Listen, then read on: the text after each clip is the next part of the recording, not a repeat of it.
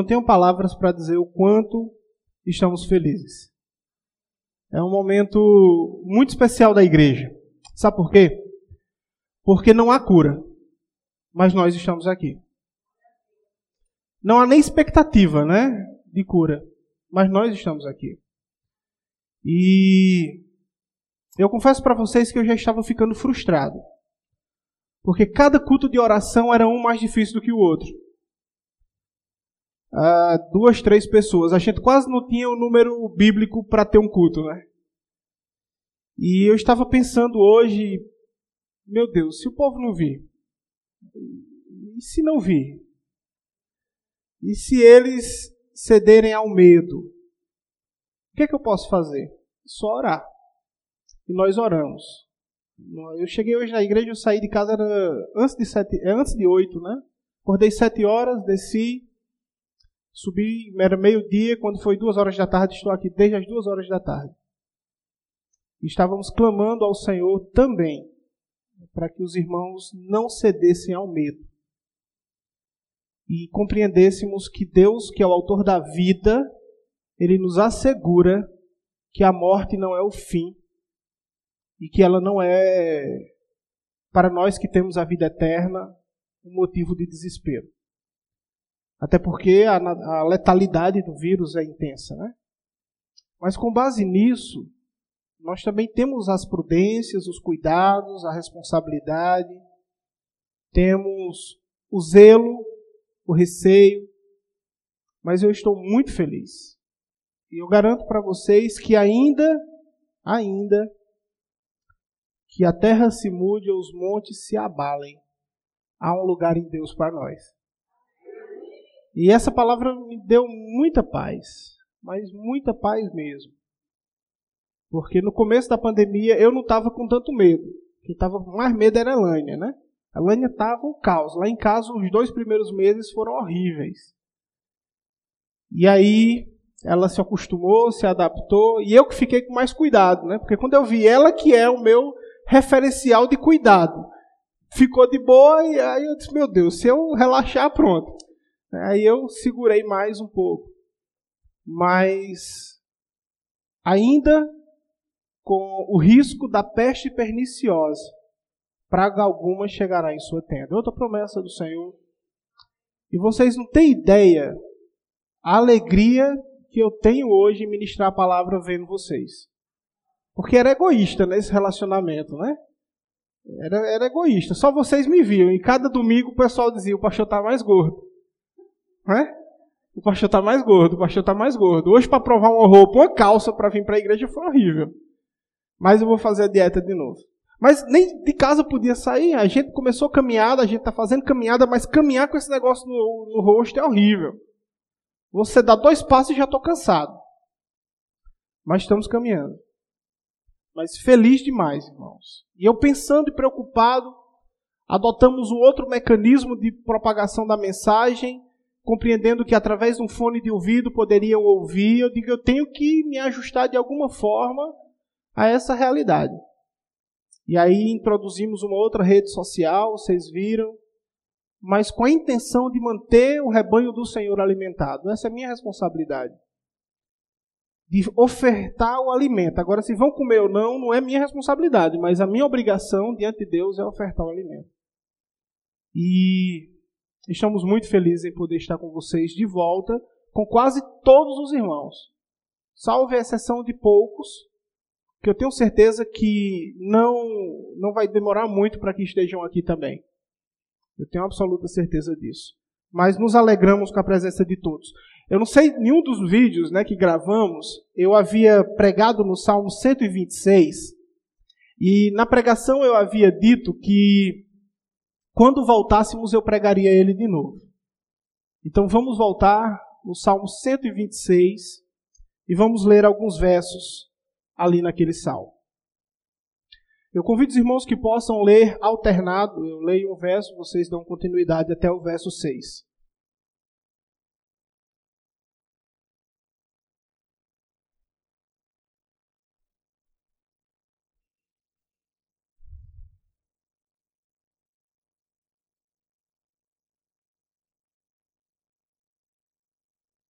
Amém?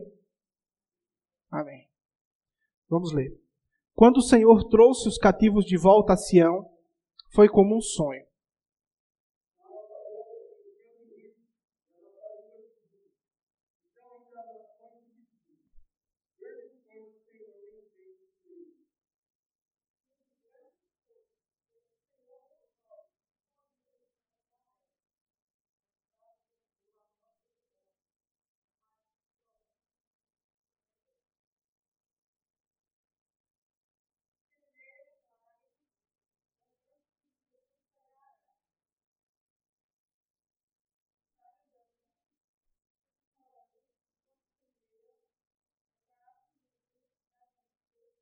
Amém. Louvado seja o nosso Deus. Vamos orar.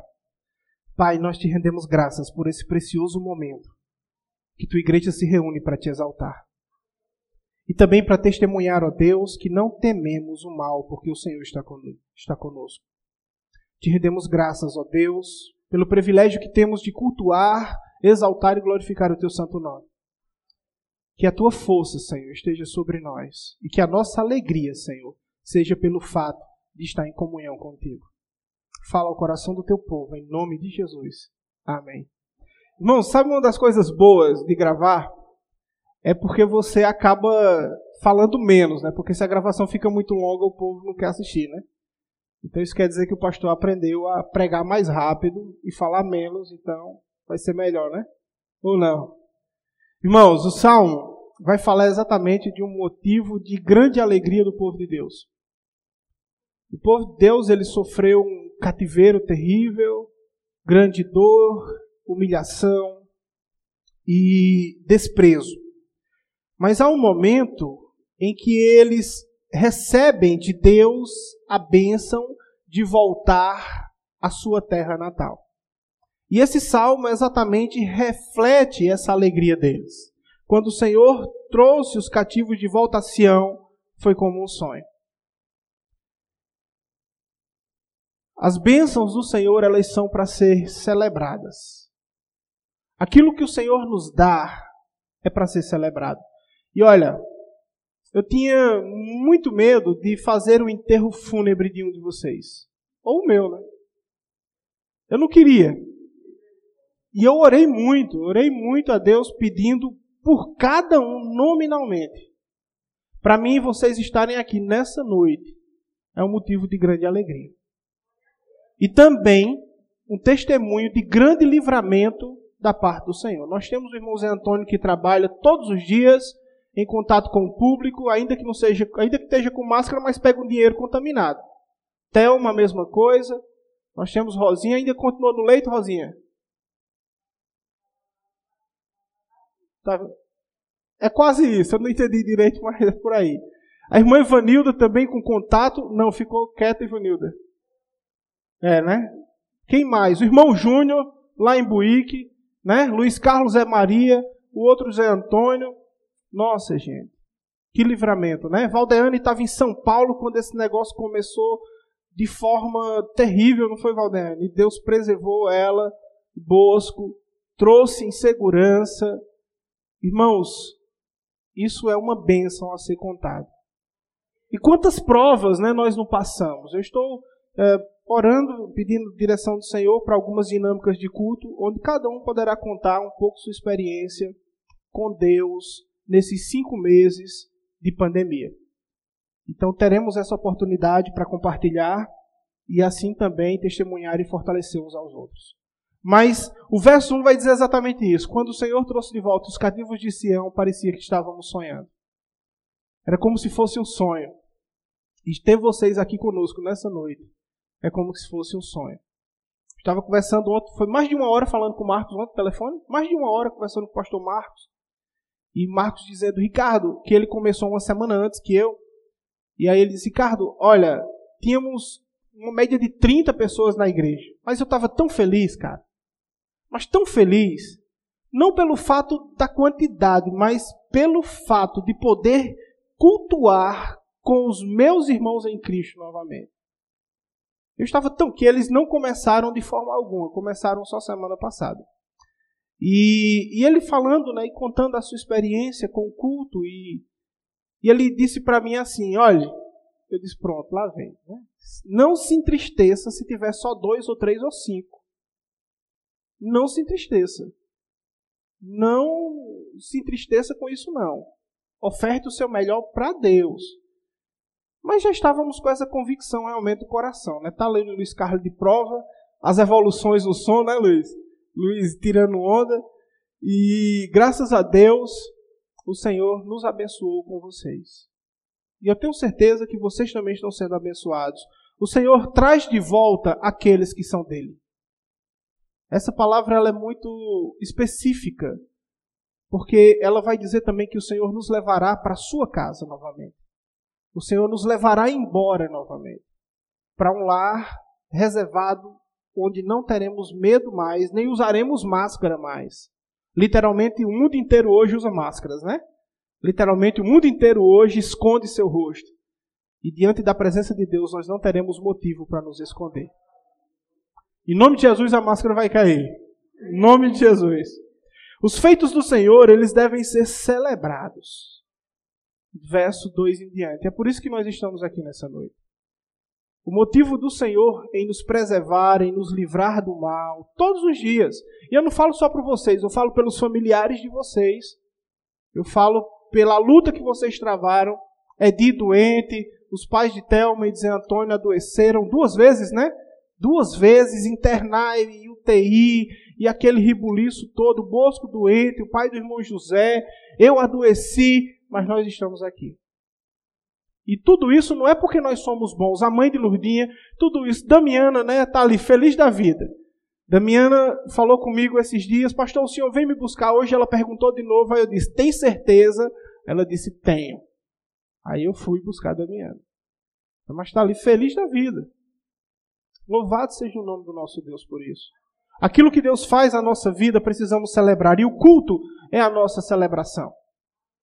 O culto é o nosso o nosso encontro onde podemos exaltar o nome do nosso Deus alegres, felizes, sorridentes. E isso, sem dúvida alguma, queridos, é, é o nosso maior tesouro enquanto servos de Deus. Imagina, se eu estou feliz com cinco meses sem congregar com a igreja, mas todos os dias praticamente tínhamos o culto doméstico lá em casa. Todos os dias, as devocionais, oração, todos os dias, mas não era a mesma coisa. Não era. Não era, é, não é que não fosse suficiente, só não completava os espaços que permaneciam vazios. Oro todos os dias, leio todos os dias, mas não é a mesma coisa. E a prova de que você também sentiu falta disso é que você está aqui hoje à noite. E é por isso que os feitos do Senhor devem ser desejados. Verso 4. Senhor, restaura-nos, assim como enche os leitos dos rios no deserto. E precisamos desejar mais de Deus. Pensa comigo, se é gostoso cultuar, congregar, se reunir para exaltar o nome do nosso Deus, imagina então como não será na presença do nosso Senhor. E eu desejo o céu. Eu desejo esse culto glorioso. Esse culto majestoso onde o nosso Deus estará face a face. E como Zé falou, sem máscaras nós estaremos diante da sua presença. Então, os feitos do Senhor devem ser desejados. Deus nos permitiu estar aqui, ele também luta, batalha para que possamos estar ao lado dele no lar celestial. Nós precisamos ter coragem para pedir a restauração do Senhor. É preciso ter coragem. Quantas e quantas vezes não oramos pedindo a Deus por quebrantamento, por mudar a realidade do nosso país, do mundo? A natureza nunca agradeceu tanto. Os animais. A gente começou o ano com uma catástrofe terrível: petróleo nos oceanos da nossa região, do nosso Brasil. Não foi isso? Não se fala mais de petróleo. Parece que esse tempo de pandemia foi um mal necessário também para uma restauração de um colapso ambiental. Deus, ele sabe o que faz. E, e o nosso posicionamento diante disso é: Deus, restaura-nos. Eu acredito, irmãos, que Deus, ele é sem dúvidas um oleiro que nos remolda nos quebra, nos esmiuça todas as vezes que for necessário para chamar a nossa atenção para Ele. Eu creio que Ele faz isso. Eu creio que Ele, Ele pega na carne viva da nossa alma e aperta para que nós venhamos a necessitar de Sua presença novamente, e novamente, e novamente, até que Ele venha. Temos também outra convicção, é que os feitos do Senhor devem provocar em nosso coração confiança. Olha o que vai dizer o verso 5 e 6. Aqueles que semeiam com lágrimas, o que é que vai acontecer com eles? Com, com júbilo colherão. Aqueles que saem chorando enquanto lançam a semente, voltará com cantos de alegria, trazendo seu fe seus feixes. Vocês não têm ideia como é ruim pregar para ninguém. Vocês não sabem o que é isso. Pastor Zé Gomes, quando estava me ensinando a pregar, ele disse: Ricardo, tu prega na frente do espelho. Eu tentei fazer isso duas vezes e desisti. Quando eu fui fazer minha prova de pregação no seminário, eu ainda fui pregar na frente do espelho. É muito ruim. É terrível. Imagina então pregar numa câmera. Imagina então virar youtuber da noite para o dia. Imagina passar cinco horas editando um vídeo. Que coisa terrível, né? Que cativeiro medonho. Mas imagina você ter prazer em fazer isso, porque estará abençoando o rebanho do Senhor. Aqueles que semeiam com lágrimas, com júbilos de alegria colherão. Irmãos, que nós possamos em Cristo ter a alegria de compartilhar aquilo que plantamos na pandemia as palavras que ministramos no coração daquelas terras que estavam sequidas, áridas, sem esperança. Que você possa dizer: o fato de você estar vivo é um grande livramento de Deus. Isso é um motivo de grande alegria. Eu tive dois momentos muito delicados na pandemia. Ainda estamos na pandemia, mas até aqui. Eu tive um cansaço, eu estava bem, e fazia décadas, anos que eu não tinha crise de asma. E acordei no meio da noite, duas e tanta da manhã, sem ar. E a Lânia pegou medicação, eu tomei inalação e fiquei. O susto foi terrível. E depois eu tive um outro, um, um outro, um outro momento de enfermidade também. E vocês não sabem como é ruim. Eu disse, meu Deus, se eu tiver doente, que eu não tenha passado para os meninos, que eu não tenha passado para a Elânia. Cícera, acho que no primeiro não estava com a gente ainda não. Aí eu me lembro que Zé Maria tinha visto, eu disse, meu Deus, que eu não tenha passado para Zé Maria. E se for para eu morrer, Senhor, mas que o Senhor resolva a vida de todo mundo, que fique tudo certo. E eu já estava entregando minha alma para Deus. Mas na frente de Elane eu estava corajoso, porque se ela quisesse me levar para o hospital e dizer que os sintomas iam me colocar no negócio do Covid. Mas sabe, irmãos, que bênção esses momentos onde Deus me mostrou que eu não sou nada. Onde Deus me mostra as minhas limitações. Que momentos preciosos de medo, de angústia e aflição. Não por mim, eu até disse a ela, eu não tenho medo de morrer, eu tenho medo dos meninos, meus bichinhos, vão ter que aprender a ser órfãos. A minha esposa vai ter que aprender a ser viúva. Nunca soube ser viúvo na vida, vai ter que aprender a ser viúvo. Os meninos nunca foram órfãos na vida, meu Deus, vão ter que aprender a ser órfão. Nunca ela vai ter que reaprender a andar, coitada, porque tudo ela é comigo. Eu conversando com Deus, né? Tentando. Conversar com ele só, né? Mas Deus ele é muito generoso. Ele é muito bom. E Israel não merecia voltar para casa. Deus sabia que anos mais na frente Israel ia ficar pior do que estava antes. Mas Deus levou Israel para casa.